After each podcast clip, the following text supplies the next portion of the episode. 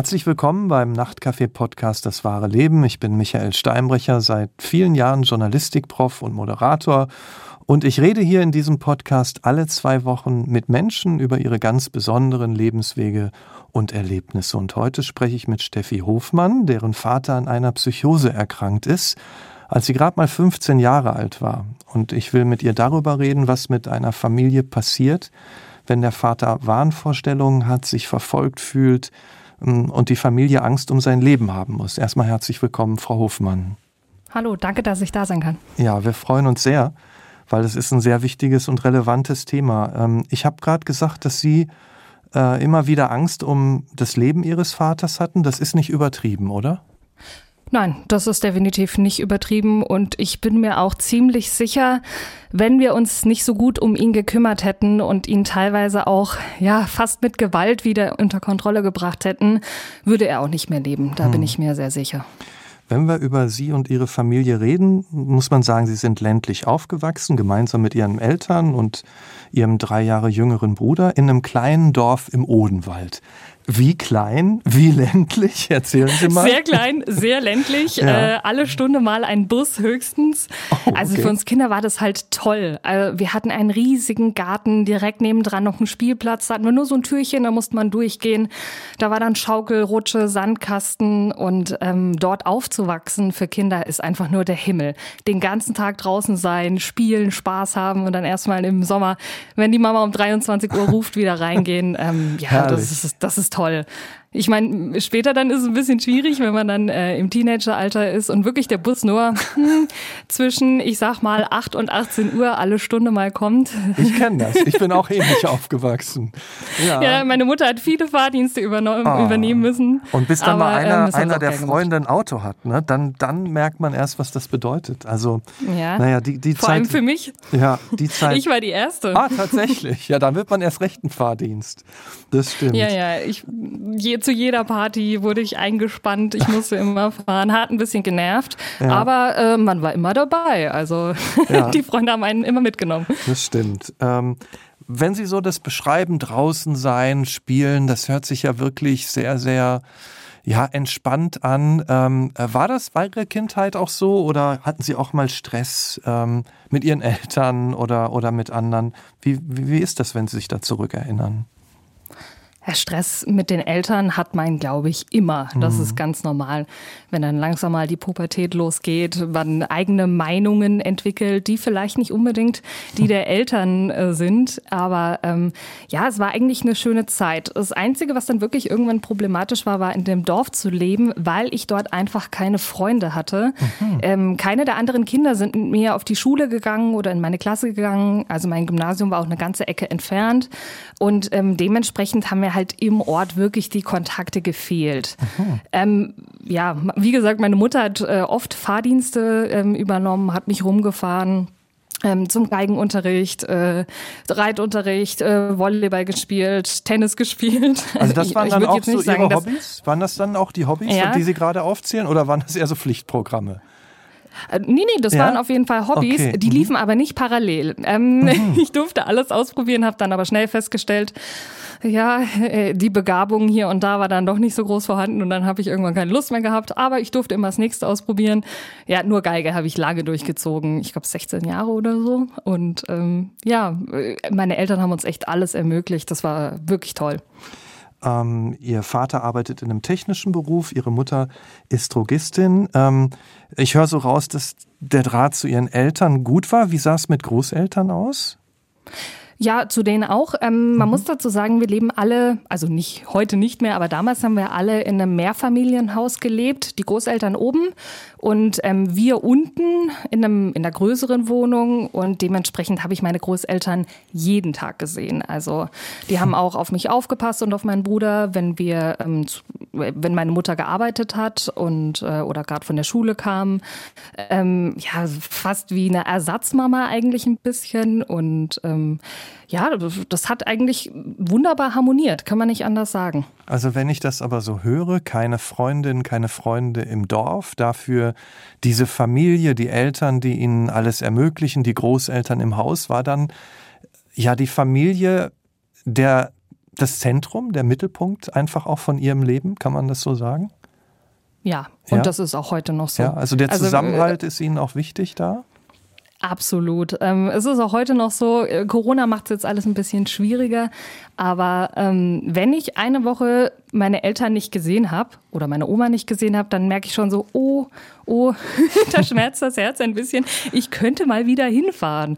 Und ähm, das lässt sich dann oft irgendwie mit dem Arbeitsweg ganz gut verbinden und das ist einfach schön. Und ähm, wenn ich sehe, meinen Eltern geht's gut, wenn ich ähm, alle in den Arm nehmen kann, wir zusammen lachen, einfach nur einen Kaffee bei der Oma trinken oder so, das gibt mir einfach unfassbar viel. Also für mich fühlt sich das toll an und ja, es, ich genieße ich genieß wirklich jeden Moment, jeden Moment mit Oma, Opa, äh, Mama, Papa, meinem Bruder. Ja, ich würde sagen, wir haben einen wirklich starken äh, Familienzusammenhalt. Wem sind Sie denn ähnlicher, Ihrem Vater oder Ihrer Mutter? Also, ich bin zwar ein Mamakind, aber ich bin meinem Vater sehr, sehr, sehr ähnlich. In, inwiefern? Wir sind wir sind beide totale Sturköpfe. Oh. Ähm, wir ähm, beharren sehr auf unserer Meinung, äh, geben auch nicht gerne nach, geben beide auch nicht so gerne Fehler zu und dementsprechend äh, rumst auch gerne mal. Verstehe. Ja, aber gehört da auch dazu, oder? Ja, ja, aber es ist nicht so, dass am Ende jemand böse ist, sondern es gibt so Situationen am Esstisch, wo wir dann über irgendwas diskutieren und jeder ist von der eigenen Meinung überzeugt und dann äh, werden wir immer lauter und immer lauter und mein Bruder und meine Mutter rollen nur mit den Augen und sagen, könnt ihr es nicht mal gut sein lassen? Und dann sagen wir immer, nein. Sind dann auch Türen aber, geflogen? Ach, natürlich. Ja, ne? Also bei mir hat den Part immer meine Schwester übernommen. Die war auch, glaube ich, ähnlich wie mein Vater. Und da flogen auch regelmäßig Türen, obwohl die sich natürlich auch geliebt haben. Aber ja, ich glaube, solche Konstellationen gibt es einfach. Ja, ich liebe meine Familie abgöttisch, mein Vater. Und da ändert auch gar kein Streit irgendwas dran. Ja. Heute sind Sie 28. Als Sie 15 waren, hat sich Ihr Vater verändert. Inwiefern? Ja, das kam so ganz, ganz schleichend. Am Anfang macht man da so ein bisschen Witze drüber. Meine Mutter und ich haben gedacht, ach, der, der Schrat mit seinen komischen Ideen. Ähm, man hat so gemerkt, er ist viel abwesender, in sich gekehrter. Ähm, wenn er bei jemandem dabei sitzt, dann, dann ist er nicht wirklich da, ist ein bisschen im Gedanken und hat dann angefangen, plötzlich nachts ähm, Fenster zu kontrollieren, mhm. Türen zu kontrollieren ähm, und hat sich offensichtlich irgendwie nicht sicher gefühlt im Haus und ähm, ja hat uns damit auch immer mehr irgendwie verunsichert, weil wir wussten, wir kannten das ja gar nicht, wir wussten gar nicht, was bedeutet denn das. Von der Psychose hatte ich bis dahin noch gar nichts gehört. Ich war 15 Jahre alt. Mhm. Also haben Sie sich erstmal auch nichts Schlimmeres dabei gedacht oder dachten, na jetzt kommen irgendwelche Marotten mit dem Alter so in dieser Richtung? Naja, so alt war er ja da mhm. noch nicht. Ja, ja ich habe relativ junge Eltern, ja. dementsprechend.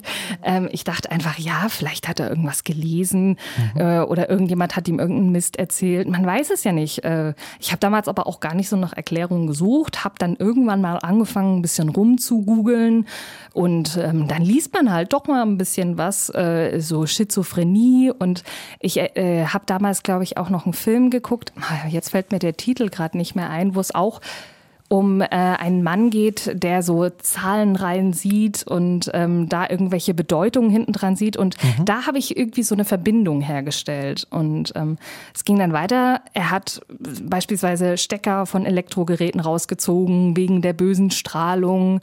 Ähm, ist dann teilweise tagsüber im Wald verschwunden, mhm. wo wir gar nicht wussten, wo ist er denn eigentlich genau. Hat so heimlich im, im Schlafzimmer oder so Apparaturen gebaut aus irgendwelchen Drähten und ich weiß nicht was alles. Haben dann mal gefragt, was ist denn das? Was machst du denn da? Aber äh, da hat er immer gesagt, nix, nix, äh, ist, ist gar nichts. Also der hat uns da gar nicht mehr wirklich an, also nicht mehr an, an sich rangelassen. Genau. Und Sie haben, haben Sie denn dann noch trotzdem versucht, äh, da an ihn ranzukommen und ihm irgendwie rational zu sagen, hör mal, Papa, hier ist doch nichts, mach dir keine Sorgen, was ist denn los? Ja, absolut. Also ähm, das ist ja immer das, wo man denkt, man kann die Person dann noch überzeugen und sagen, hey, du denkst, ähm, das und das sei gerade der Fall, aber schau mal, in Wirklichkeit ist es doch so und so. Und es gibt Beweise, dass es anders ist, als du glaubst, aber man kommt ab einem gewissen Punkt einfach gar nicht mehr an die Person ran. Also äh, es ist nun mal so, wenn, wenn mein Vater etwas sieht, etwas hört, eine Empfindung hat und mhm. sein Hirn eben auch wirklich vorgaukelt, es ist genau so, wie will man ihn dann vom Gegenteil überzeugen? Das ist einfach quasi unmöglich. Also Sie hatten einfach das Gefühl, er ist in einer anderen Welt in gewisser Weise. Ja, man kann es nicht anders beschreiben. Er, er ist da, er steht vor mir, aber es ist nicht mehr mein Vater. Der ist, hat einen irren Blick drauf irgendwie. Der ist nervös, der rennt die ganze Zeit durch die Gegend, ist hektisch wie gesagt, am Anfang war es dieses in sich gekehrte und dann äh, ist, er, ist er total aufgedreht. Und ähm, ja, das erschreckt einen als 15-Jährige, wenn der Vater, der eigentlich immer so die starke Figur war, plötzlich so hilflos ist und so, so anders. Also es war sehr, sehr, sehr eigenartig und sehr verwirrend für mich in der Zeit. Verwirrend oder haben Sie auch Angst bekommen irgendwie? Was ist da los? Ja, klar kriegt man Angst, hm. wenn man dann anfängt zu googeln darf man ja nie machen mhm. und da sonst irgendwas äh, sieht und ähm, dann auch mitbekommt, dass für ich, ich sage jetzt nicht viele, aber für manche Menschen sowas tödlich ausgeht, mhm. dann hat man natürlich Angst. Und zwar, ja, richtig kräftig, wenn man halt merkt, man kommt an die Person überhaupt nicht mehr ran. Man hat keine Möglichkeit, da eine Verbindung herzustellen. Dann, dann ist man einfach nur hilflos. Er hat ja dann irgendwann auch immer weniger geschlafen. Ist das, ist das richtig? Ja, äh, ich glaube, der traurige Höhepunkt waren fast anderthalb Wochen, in denen er nicht geschlafen hat. Und da dreht das Hirn einfach durch. Es geht gar nicht anders. Und ähm, er ist nicht runtergekommen. Er hat wohl äh, damals, äh, die haben auch mit dem Arzt gesprochen, wahnsinnig hohen Puls gehabt. Ähm, hatte die ganze Zeit Angst, sage ich mal, die Kontrolle abzugeben, einzuschlafen, weil dann könnte jemand irgendwie ins Haus kommen, irgendwas machen. Hm. Und ähm, ja, man kann das, man kann das nicht wirklich erklären. Also es ist, was da in ihm vorging. Aber ähm, ja, er hatte Angst, die Kontrolle zu verlieren, hat deshalb nicht mehr geschlafen, konnte auch gar nicht mehr einschlafen. Es ging nicht mehr. Sie haben ja gerade auch gesagt, er war dann auch mal draußen, er war auch im Wald. Hat er Ihnen denn immer erzählt, was er da macht, wovor er Angst hat, wer das, wer das ist, der, der äh, da bedroht oder die da bedrohen, hat er sie sozusagen eingeweiht denn immer wieder? Gar nicht. Gar nicht. Mhm. Deshalb war das auch so schwierig. Mhm. Ähm, er hat immer gesagt, ich kann euch das nicht sagen, ähm, ich muss euch schützen, das ist was Gefährliches, da ist jemand hinter uns her, der will die Familie zerstören.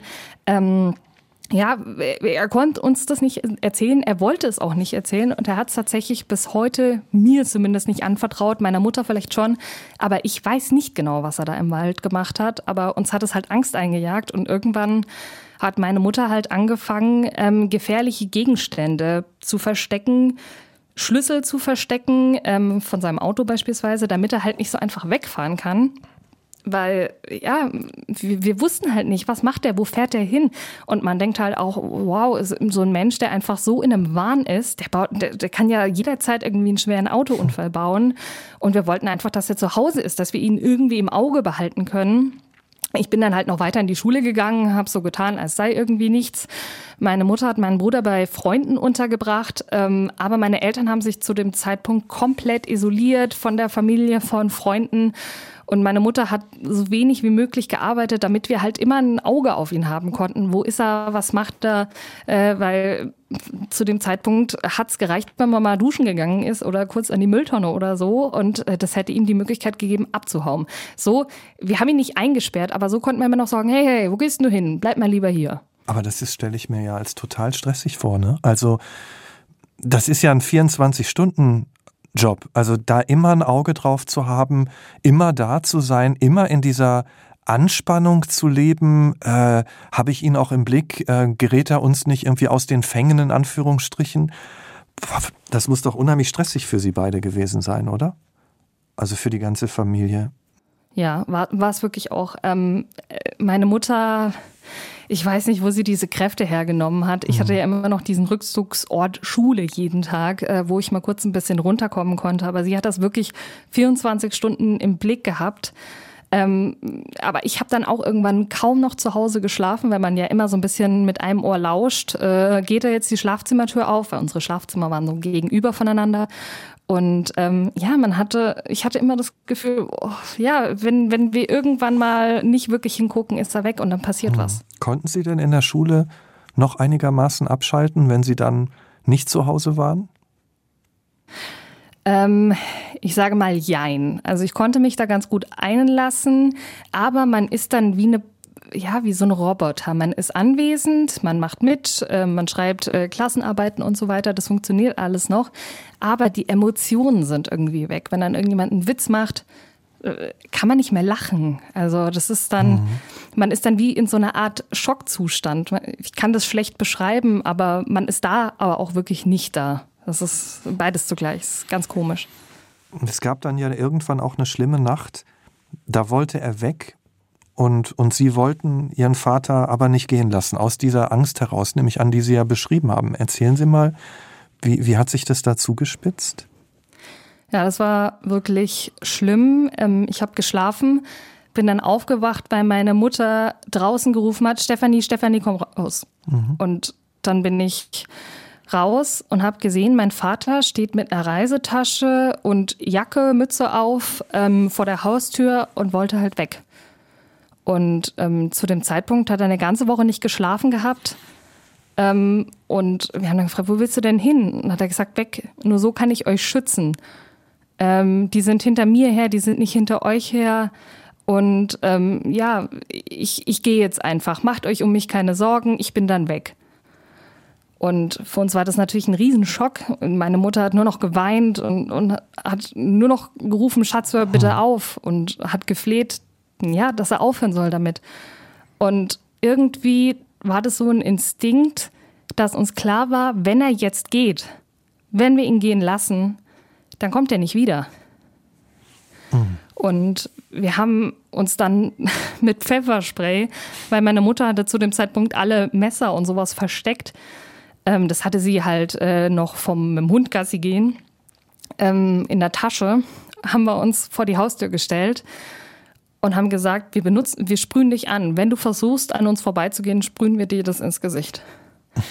Und das halt mit jemandem machen zu müssen, den man liebt, das war, das war unfassbar hart. Aber ich bin mir sicher, hätte er es wirklich versucht, sage ich mal, gewaltsam an uns vorbeizulaufen, äh, dann hätten wir es auch genutzt. Und wie ist das dann ausgegangen in diesem Abend? Ja, wir haben dann stundenlang, genau kann ich nicht mehr sagen, wie, wie lang es war. Es kam mir vor wie eine Ewigkeit auf ihn eingeredet und irgendwann ist er dann wieder ins Bett gegangen. Mhm. Es war so eine krasse Situation. Ich kann mich nicht mehr erinnern, wie lang es war, aber wir haben ihn irgendwie überredet, ähm, ja, dass er wieder ins Bett geht. Es geht uns ja heute hier nicht darum, Daten abzuhaken, aber nur, dass man das sich so vorstellt. Von diesen ersten Anzeichen, ne, als sie gemerkt haben, hm, da er verändert sich irgendwie bis zu diesem Abend, an dem Sie da mit dieser, mit dem Pfefferspray vor ihm standen, wie, wie lang war das ungefähr? Nur, dass man so ein Gefühl dafür bekommt? Ich würde sagen, von den ersten Anzeichen an ungefähr drei bis vier Wochen. Drei bis vier Wochen nur. Ja, ja. Das ist, da hat sich ja eine ganze Welt verändert in, in diesen drei bis vier Wochen. Das ist ja, haben ja. Sie nicht gedacht, äh, was ist hier los? Jetzt bin ich hier im falschen Film in, in dieser extremen Situation? Also Wahnsinn. Ja, man, man wünscht, man wacht auf, man wünscht wirklich, dass man aufwacht und es ist alles vorbei. Mhm. Aber ich habe auch in dem Moment das Gefühl gehabt, ich muss für meine Familie stark sein. Ich muss meine Mutter unterstützen. Ich war schon immer so, sage ich ein bisschen protective, mhm. also beschützend meiner Familie gegenüber, und äh, meine Mutter hat auch immer wieder gesagt, du kannst, du kannst ruhig gehen, ähm, du kannst dich da auch aus der Situation rausziehen, aber ähm, das habe ich nicht gemacht. Ich bin eigentlich immer an ihrer Seite geblieben und äh, ja, es war, es war wie, wie ein Traum. Man kann es gar nicht anders hm. beschreiben, aber halt kein schöner. Ganz schön viel Verantwortung für eine 15-Jährige, die Sie da dann auch mit übernommen haben. Äh, haben Sie denn versucht, von Ärzten und Ärzten oder anderen Spezialisten Hilfe zu bekommen? Ja, das haben wir versucht. Ähm, wie immer, ländlicher Raum ist das alles nicht so einfach. Mhm. Ähm, wir haben dann ähm, eine Klinik für ihn gefunden, beziehungsweise ich habe dann auch versucht, über Freunde, die irgendwie Psychotherapie studiert haben, äh, an irgendwelche Adressen zu kommen, wo einem, man einem helfen könnte.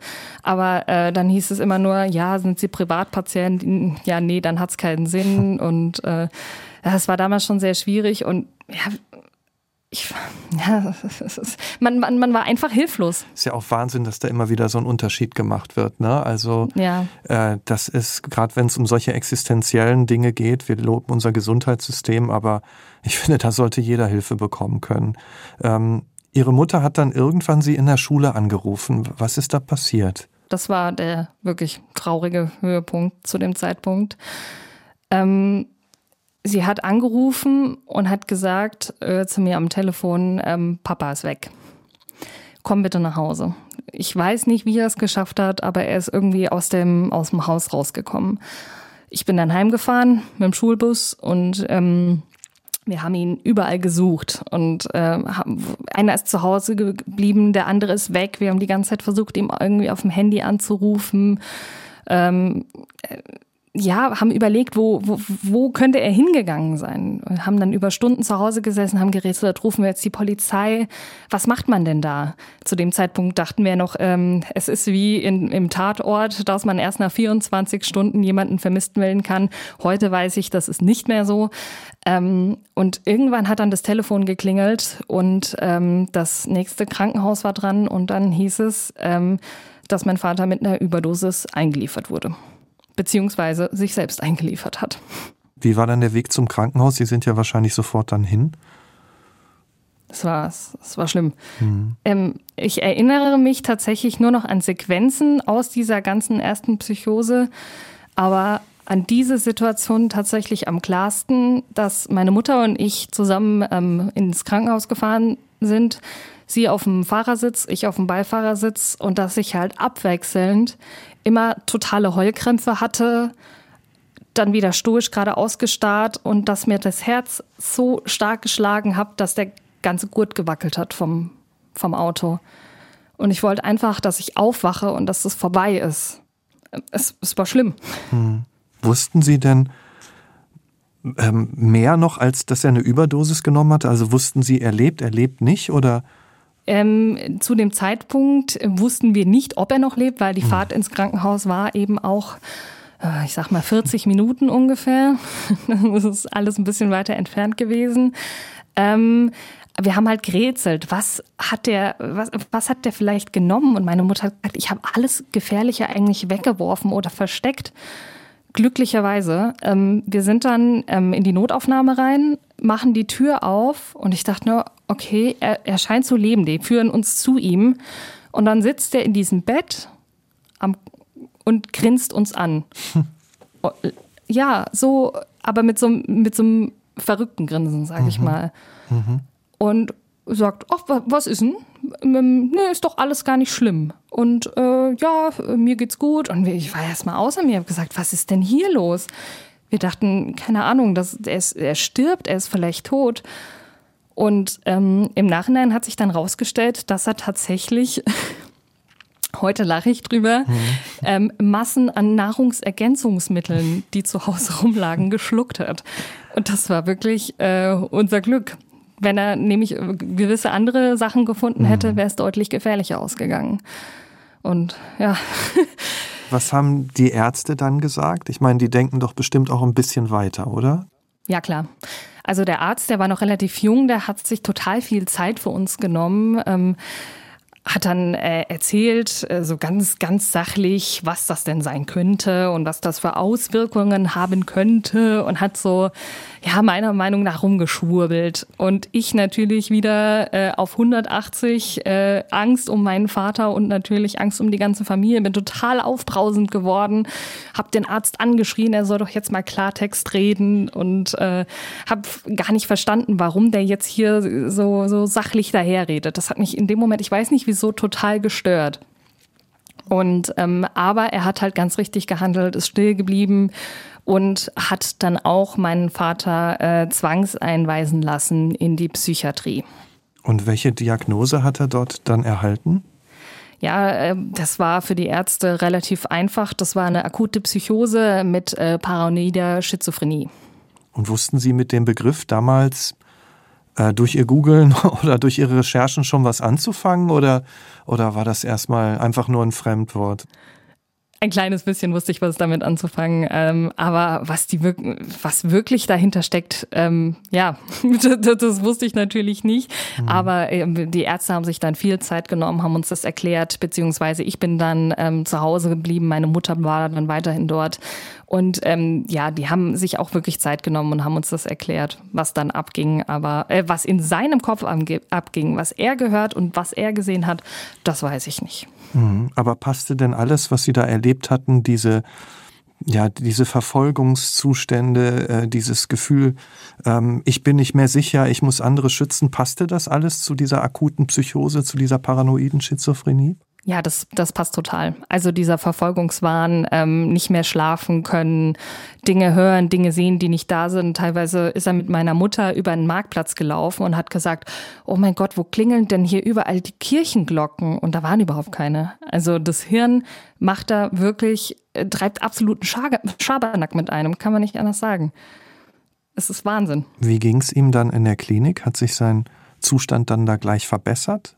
Oder hat das eine Zeit gedauert? Er hat dann erstmal 24 Stunden durchgeschlafen. Ähm, die haben ihm dann Tabletten gegeben, die antipsychotisch gewirkt haben.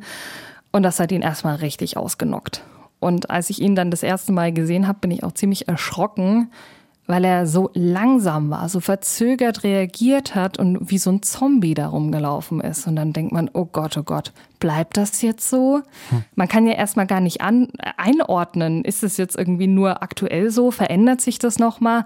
Und das hat mir schon Angst eingejagt, aber gleichzeitig war es auch eine riesige Erleichterung, die Verantwortung abgeben zu können und zu wissen, er ist jetzt in sicheren Händen, er ist in einer geschlossenen Abteilung, er kann von dort nicht abhauen, auch wenn ich sagen muss, dass diese Klinik für mich ein absoluter Horror war, weil sie mich einfach original wie an einer Flug übers Kuckucksnest erinnert hat. Also so hohe, leere Gänge, nichts Persönliches, keine Bilder und die ähm, Zimmer, da war dann immer ein Guckloch hinten an so einer Metalltür, hinten dran dann zwei Betten, eins rechts, eins links, so diese Metallbetten mit diesem ja, Knarz Lattenrost. Mein Vater war da auch viel zu groß für, der ist ja fast zwei Meter groß.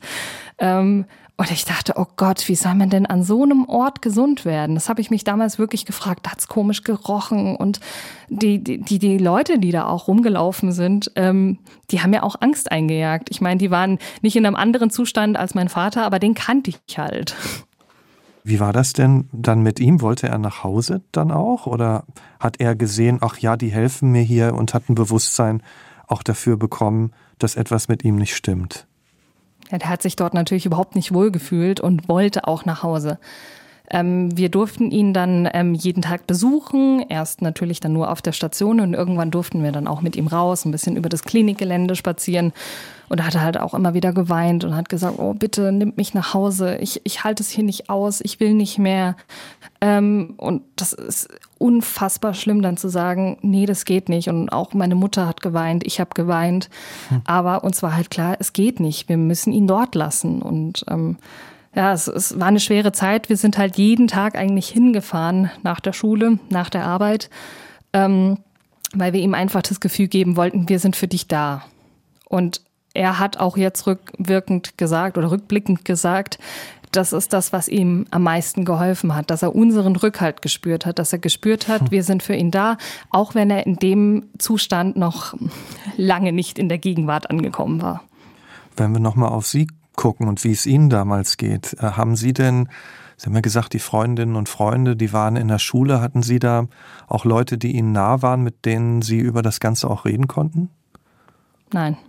Gar nicht. Leider nicht. Mhm. Gar nicht. Mhm. Ja, das Problem war, ähm, damals gab es noch nicht so das Bewusstsein in der Gesellschaft, dass psychische Krankheiten einfach dazugehören. Ähm, ich war damals 15. Wir hatten alle Jungs im Kopf und Schminken mhm. und Nägel lackieren, aber ähm, nicht mit so einer Situation umzugehen. Und deshalb habe ich mich auch einfach nicht getraut. Auf der anderen Seite war die Schule dann auch so ein bisschen oder Zeit mit meinen Freunden ein bisschen Rückzug, weil dort alles normal war, weil die das nicht wussten, und mich dann auch nicht irgendwie anders behandelt haben. Also es war so ein bisschen ein zweischneidiges Schwert. So wie so eine Parallelwelt, ne? So ein bisschen. Mhm. Ja, mein ja. Rückzugsort. Mhm. Aber problematisch wurde dann, dass ähm, eine FSJlerin, die aus unserem Dorf kam, ähm, in der Klinik gearbeitet hat und ähm, ja, im Dorf erstmal alles rum erzählt hat. Oh. Wie es meinem Vater geht, was der so macht, was der hat.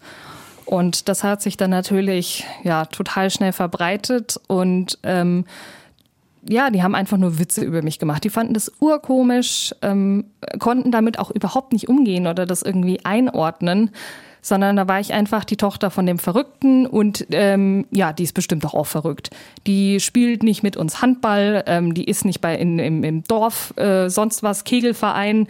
Ähm, deshalb war ich eh schon irgendwie die Ausgestoßene dort und das hat sich dadurch dann nochmal extrem verschlimmert.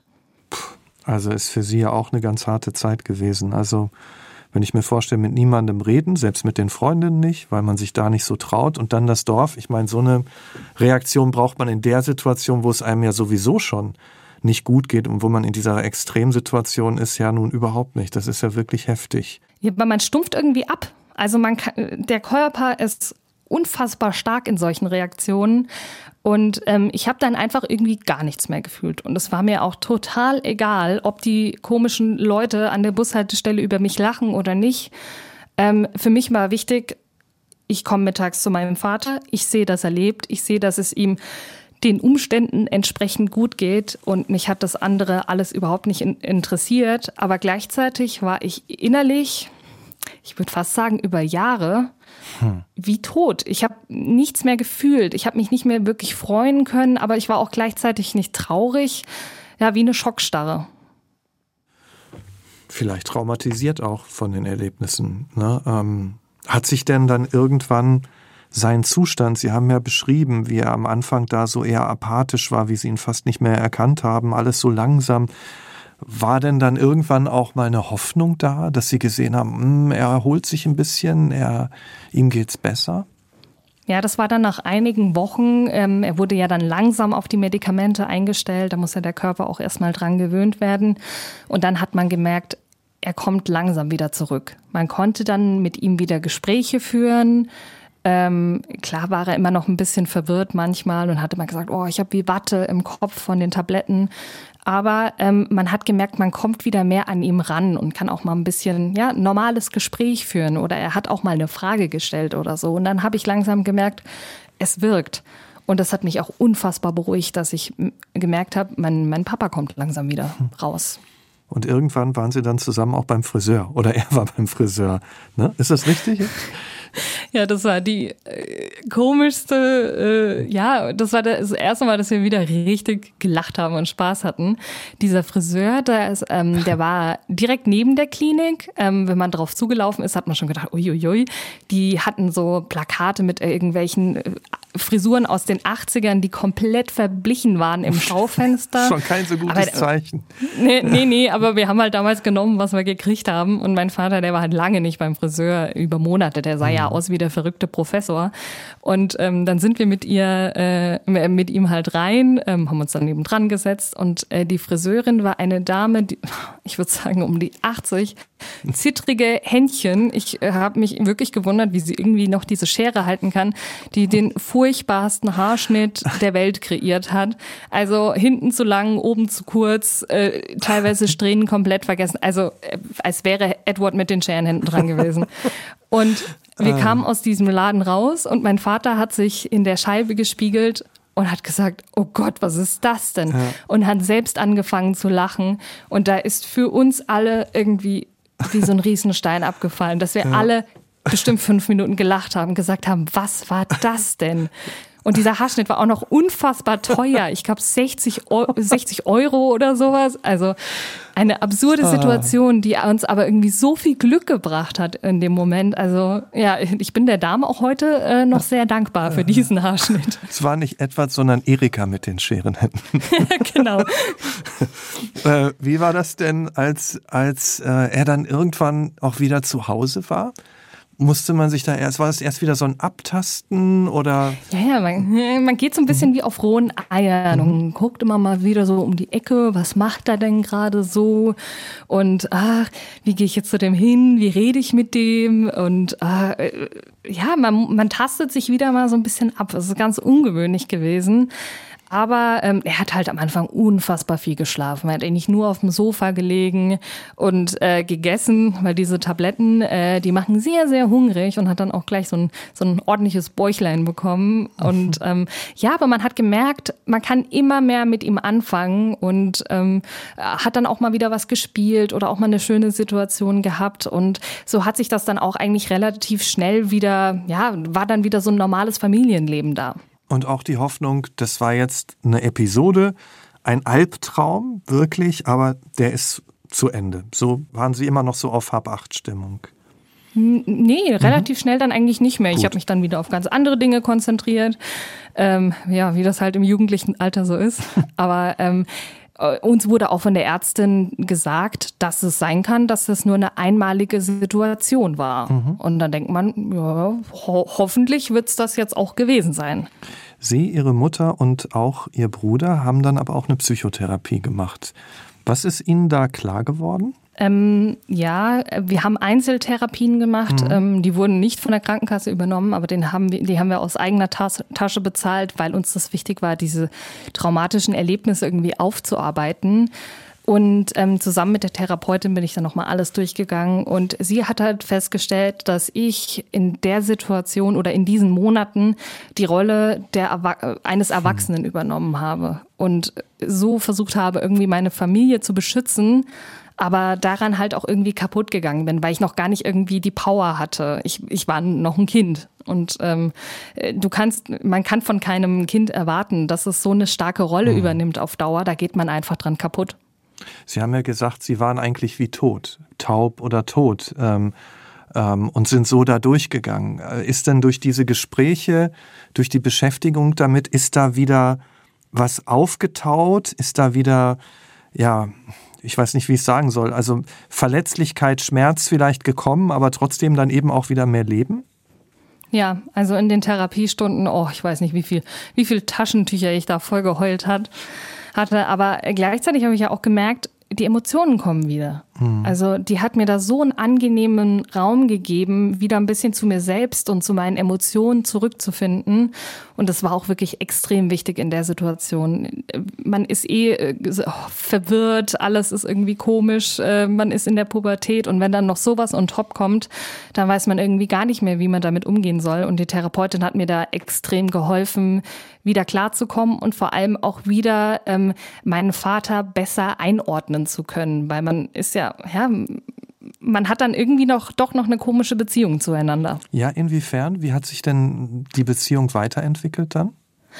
Ja, temporär war sie, ich nenne es mal ein bisschen zerkratzt. Klar habe ich ihn immer noch geliebt, er ist mein Papa, aber man fängt dann irgendwie an, ihn nicht mehr so, oder automatisch, obwohl ich das nicht wollte, habe ich ihn nicht mehr so richtig ernst genommen. Wenn er mir irgendwas gesagt hat, mach das so, mach das so, dann habe ich immer gesagt, wer bist denn du? Wer bist du mit dem du Aluhutträger? Was hast du mir denn eigentlich überhaupt zu sagen? In Situationen, wo ich extrem sauer war.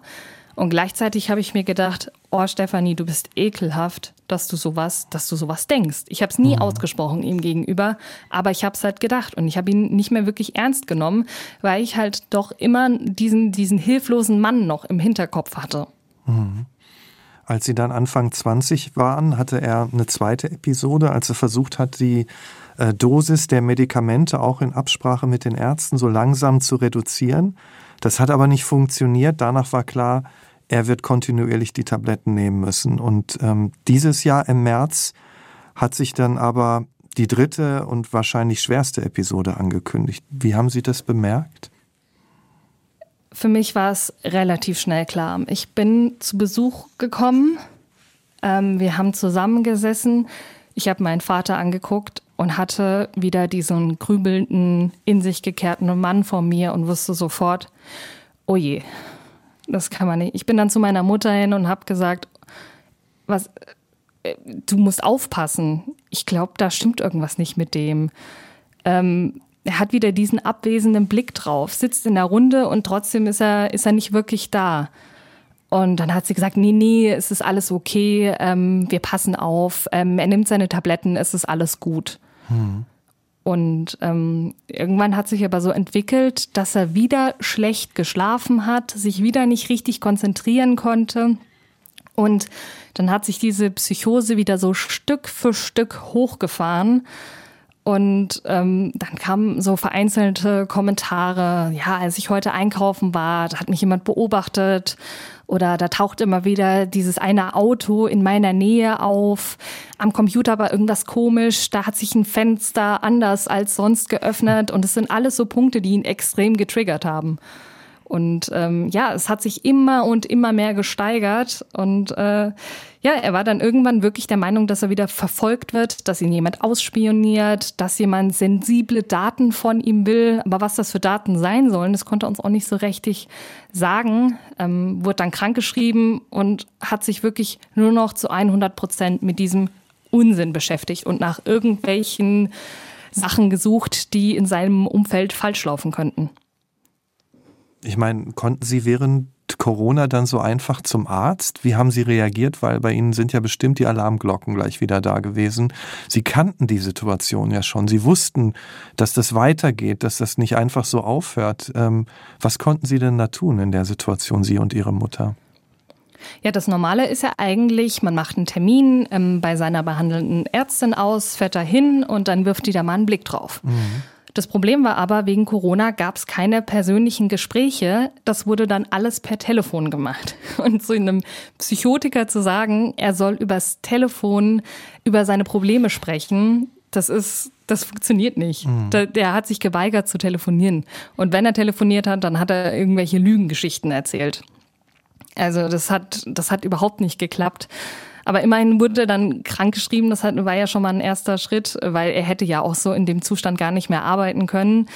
Und ähm, hat sich aber dann immer weiter reingesteigert, irgendwelche Lampen abgebaut, Wanzen gesucht, ähm, Unmengen, also wirklich Unmengen von Riegeln und Schlösser äh, an die Fenster und Türen gebaut, nachts immer ein Stemmeisen gegen die Tür gestellt, damit niemand reinkommt. Aber es war natürlich nie genug die ganze Nacht immer wieder aufgestanden mit der Taschenlampe durchs Haus, irgendwann sogar das Telefon abgezogen.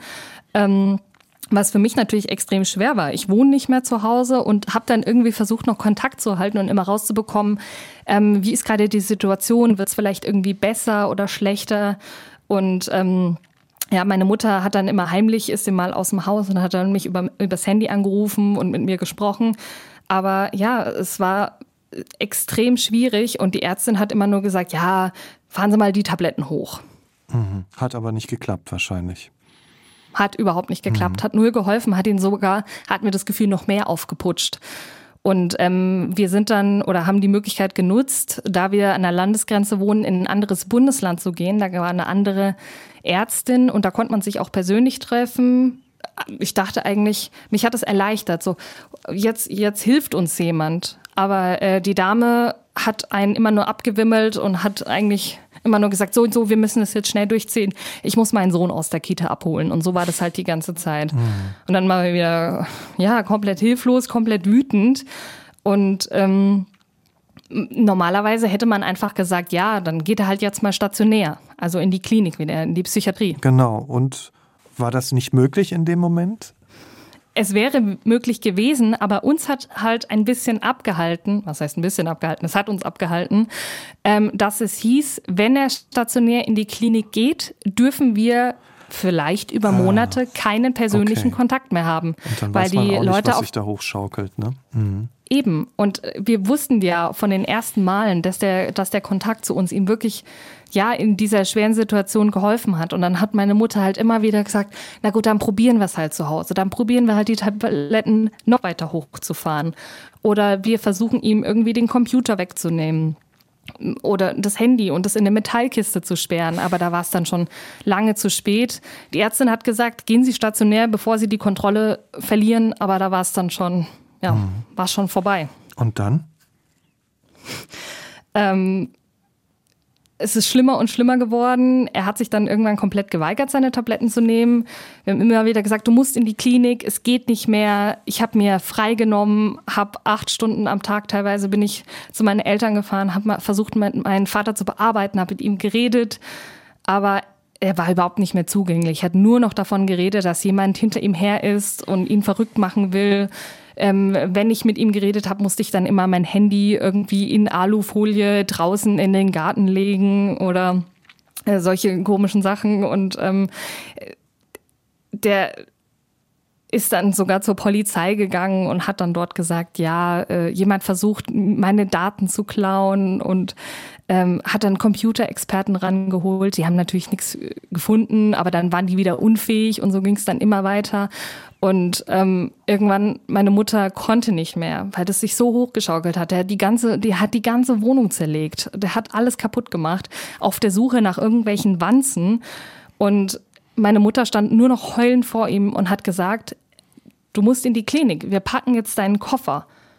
Und dann hat er gesagt, nee, macht er nicht, hat selber einen Koffer gepackt und hat gesagt, ich gehe jetzt.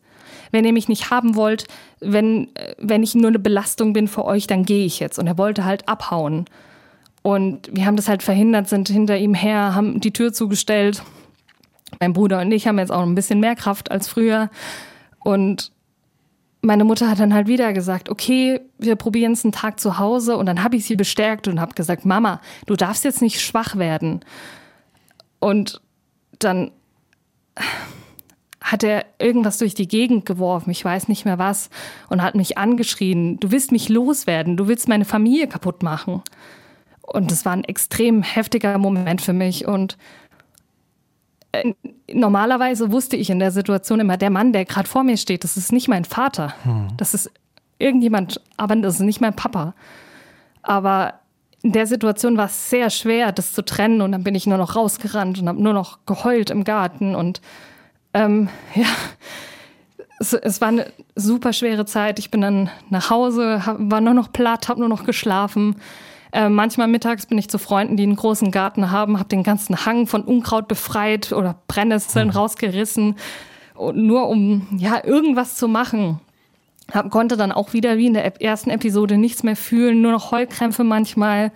Meine Mutter hatte extreme Panikattacken, wo sie dachte, sie kriegt keine Luft mehr. Mein Bruder hat sich nur noch rausgezogen, weil er es nicht mehr geschafft hat. Und uns hat einfach niemand geholfen. Und ähm, ja, ein Morgen war auch wirklich heftig. Ich war nicht persönlich da, aber meine Mutter hat sich nicht getraut, ins Schlafzimmer zu gehen, beziehungsweise mein altes Zimmer da hat mein Vater drin geschlafen, weil er ausnahmsweise mal eine ganze Nacht ruhig war und nicht rausgekommen ist. Und da hat sie mich angerufen und hat gesagt, ich freue mich da reinzugehen. Ich glaube, der ist tot. Oh je. Mhm. Ja. Da muss ich jetzt auch mal durchatmen, weil das, es ist unfassbar schwer, wenn man die Familie irgendwie unterstützen will und nicht zu Hause wohnt und niemand einem hilft. Mhm. Ja, an manchen Tagen war es dann wieder besser und dann dachte man, oh, es, die Tabletten wirken jetzt vielleicht doch und es funktioniert jetzt doch. Und drei Stunden später ist er wieder total hochgedreht. Und irgendwann hat meine Mutter mich angerufen und hat gesagt, der Papa, der ist auf dem Weg zu dir. Der hatte auf dem Spaziergang einen Tag vorher seine Speicherkarte verloren und die hat er dann immer rumgetragen mit allen Fotos, allen Familienfotos drauf. Und der kam hier an mit quietschenden Reifen, nur noch Haut und Knochen, mit irren Augen. Ich habe ihn gezwungen, erstmal was zu essen und zu trinken. Und dann hat er sich mein Fahrrad geschnappt, ist hier rumgefahren, hat aber nichts gefunden. Und ähm, Währenddessen hat meine Mutter noch mal einen Termin bei der Ärztin gemacht. Ich habe ihn dann von hier aus ins Auto geladen, bin mit ihm dahin gefahren. Und die Ärztin hat dann auch relativ schnell gesagt, es ist Zeit, Sie müssen jetzt in die Klinik. Mhm. Und ähm, wir standen dann vor dem Krankenhaus. Die Klinik war in einer anderen Stadt. Und er war nur noch wirr, hat zwischendrin versucht wegzurennen, hat nur noch äh, nach links und rechts geguckt, weil der Gärtner ihm irgendwie verdächtig vorkam. Und wir haben ihn dann geschnappt, links und rechts wirklich gepackt, haben ihn ins Auto und haben ihn dann in die Ambulanz in der Klinik gefahren. Also es ist kaum, kaum nachvollziehbar natürlich, wenn man es nicht selbst erlebt hat. Aber das hört sich dermaßen schlimm an, weil sie, ja, sie haben ja selbst gesagt, keiner hat ihnen geholfen. Ne? Und wie, wie soll man so einer Situation Herr werden? Und, und also wie soll man Wie soll man so eine Situation beherrschen? Ähm, wie war das dann, als er dann in der Klinik war? Konnten Sie ihn denn dann ab und zu sehen oder, oder war es dann so, wie Sie befürchtet haben, dass Sie gar nicht hin können? Ja, das Schwierige war ja erstmal, ihn überhaupt in die Klinik reinzubekommen, weil er wollte ja nicht. Und mhm. die Ärztin vor Ort hat gesagt, ich kann ihn nicht zwingen, hat mich zur Seite genommen und hat zu mir gesagt, bringen Sie ihn dazu, dass er Sie verletzt, dass er Sie angreift, dann kann er mit einem richterlichen Beschluss zwangseingewiesen werden. Das heißt, ich hätte meinen Vater so provozieren sollen, dass er mir gegenüber irgendwie körperlich wird. Kann ich mir nicht vorstellen. Nee, das also das nicht. passt nicht zu ihm. Mhm. Und aber ich fand diese Forderung einfach so krass. Ja. Aber mit viel Überreden hat es dann irgendwann funktioniert. Und ähm, ja, er ist dann in der Klinik gewesen. Wir haben uns heimlich auf dem Außengelände mal getroffen, haben aber zu dem Zeitpunkt alle so gemacht, ähm, weil die Leute dürfen natürlich rausgehen, dürfen auch auf dem Gelände herumlaufen und es ist offen. Und da haben wir uns dann manchmal draußen getroffen, aber er hat halt wieder geweint, gesagt, dass er nach Hause will. Ähm, äh, das Schlimme war halt auch, dass er in einem Mehrbettzimmer mit anderen Psycho äh, Psychotikern untergebracht war. Und die haben sich natürlich alle gegenseitig hochgeschaukelt mit mhm. irgendwelchen Geschichten. Ähm, die ganze Nacht haben Leute gebrüllt, waren zum Teil aggressiv, sind ausgerastet. Und er meinte dann nach zweieinhalb Wochen, ich halte es nicht mehr aus. Ähm, und ähm, dann haben wir gesagt, okay, du bist jetzt auf neue Tabletten eingestellt. Er hat noch mal andere bekommen und wir haben auch gemerkt, es wirkt. Er schläft mhm. wieder. Er ist zwar immer noch manchmal so, dass er sagt, gib mir mal dein Handy, ich will mal was gucken mhm. und äh, sucht dann irgendwelche Sachen. Aber man hat gemerkt, es wirkt auf jeden Fall. Und dann ist er auch wieder nach Hause gekommen und es war auch wirklich hm. schön und auch die richtige Entscheidung, weil er dann zu Hause zur Ruhe kommen konnte und sich auch selbst wiederfinden konnte. Und wie geht's ihm heute? Gut, ich kann es nicht anders sagen. Mhm. Ich glaube, diese neuen Tabletten, die er bekommt, die helfen ihm viel mehr als die anderen. Und ich kann sagen, dass er so ausgeglichen und entspannt ist, wie ich ihn noch nie erlebt habe. Wir verstehen uns unfassbar gut. Ähm, wir machen Spiele Nachmittage zusammen. Er geht wieder arbeiten. Und das ist ja dieses Komische an der Krankheit. Die hat sich jetzt in diesem Jahr über vier Monate aufgebaut. Vier Monate haben wir das mitmachen müssen. Und innerhalb von zwei, drei, vier Wochen ist es dann weg. Und diese diese Person, die zwischenzeitlich bei uns gelebt hat, ist, ist einfach weg. Und damit irgendwie klarzukommen, ist komisch, aber ich habe auch über die letzten Jahre gelernt, so damit umzugehen und äh, meinen Vater von dem Psychotiker zu trennen. Also ist Ihre Beziehung zu ihm auch nochmal auf eine bestimmte Art gewachsen? Extrem. Ich weiß nicht wieso, aber wir sind uns total nah. Wir streiten uns gar nicht mehr. Wir haben uns jetzt ja, seit, seit Monaten nicht gestritten. Wenn wir uns sehen, dann nehmen wir uns in den Arm und sagen uns, dass wir uns lieb haben. Und ich zeige das ihm. Ich schreibe ihm regelmäßig, Papa, ich habe dich lieb, ich bin so stolz auf dich. Hm. Und er zeigt mir das genauso zurück. Wir haben noch nicht über diese ganzen Geschichten gesprochen, aber ich weiß, dass ihm das leid tut. Und ich nehme es ihm auch nicht übel. Das, was Sie erleben, ist ja kein Einzelfall. Ähm, es gibt viele Familien, die sowas erleben. Ich, ein guter Freund von mir, da ähm, ist auch ein Familienmitglied davon betroffen. Ähm, was würden Sie anderen Angehörigen raten, aufgrund Ihrer Erfahrung? Erstmal wichtigster Rat, nicht auf alle Ratschläge hören. ich würde sagen, der wichtigste Tipp ist, sucht euch Hilfe. Hm. Versucht nicht, die Leute selbst zu therapieren. Wenn man im Internet liest, dann steht dann irgendwas von wegen, ja, die müssen mal von zu Hause raus, ähm, mal einen schönen Ausflug machen, dann geht's denen schon besser. Oder irgendwelche Leute kommen mit Medikamenten, wo ich denke, nee, das ist, das ist alles andere als seriös. Und ähm, das ist das Erste. Sucht euch einen professionellen Psychologen und äh, Therapeuten, äh, der der Person weiterhilft. Aber auch tragt das nicht alleine mit euch rum, sondern sucht euch Vertraute, mit denen ihr drüber sprechen könnt. Ähm, mir hat es extrem geholfen in diesem Jahr. Ich habe meinen Partner, ich habe ähm, meine engen Freunde, mit denen ich über alles sprechen konnte. Und es hat mir extrem geholfen, dass sie das auch angenommen haben. Und äh, mich auch einfach mal in den Arm genommen haben. Das, das tut wirklich sehr gut. Und man muss auch wissen, man muss nicht immer stark sein. Man kann auch mhm. mal Schwäche zeigen und man kann auch mal weinen und das ist auch keine Schande. Und das, man darf sich auch nie dafür schämen. Weil ob mein Vater jetzt einen Bandscheibenvorfall hat oder halt an der Psychose mhm. leidet, das macht überhaupt keinen Unterschied.